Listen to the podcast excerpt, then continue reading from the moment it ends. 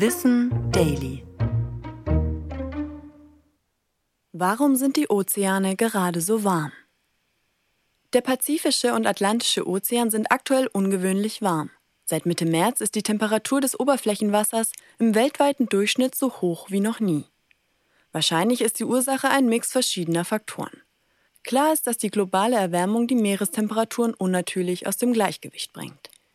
Die Weltmeere haben etwa 90 Prozent der Wärme durch menschlich verursachte Treibhausgase aufgenommen, zeigen Forschende. So werden die Meere selbst in 2000 Metern Tiefe deutlich wärmer.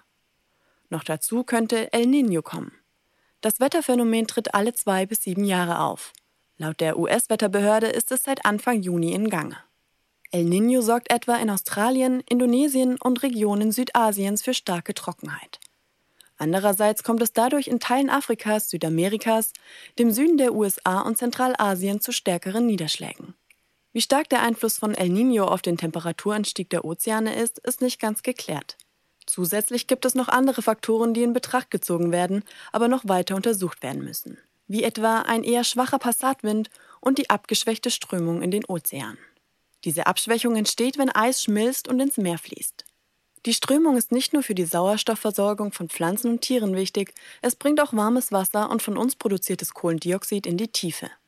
Was klar ist, die Erwärmung der Ozeane hat zur Folge, dass es heißer wird. Besonders in den angrenzenden Ländern wird es das Klima beeinflussen.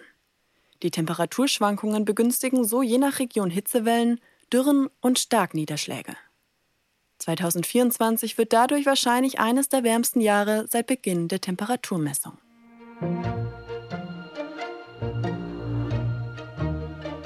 Ich bin Anna Germeck und das war Wissen Daily, produziert von Schönlein Media.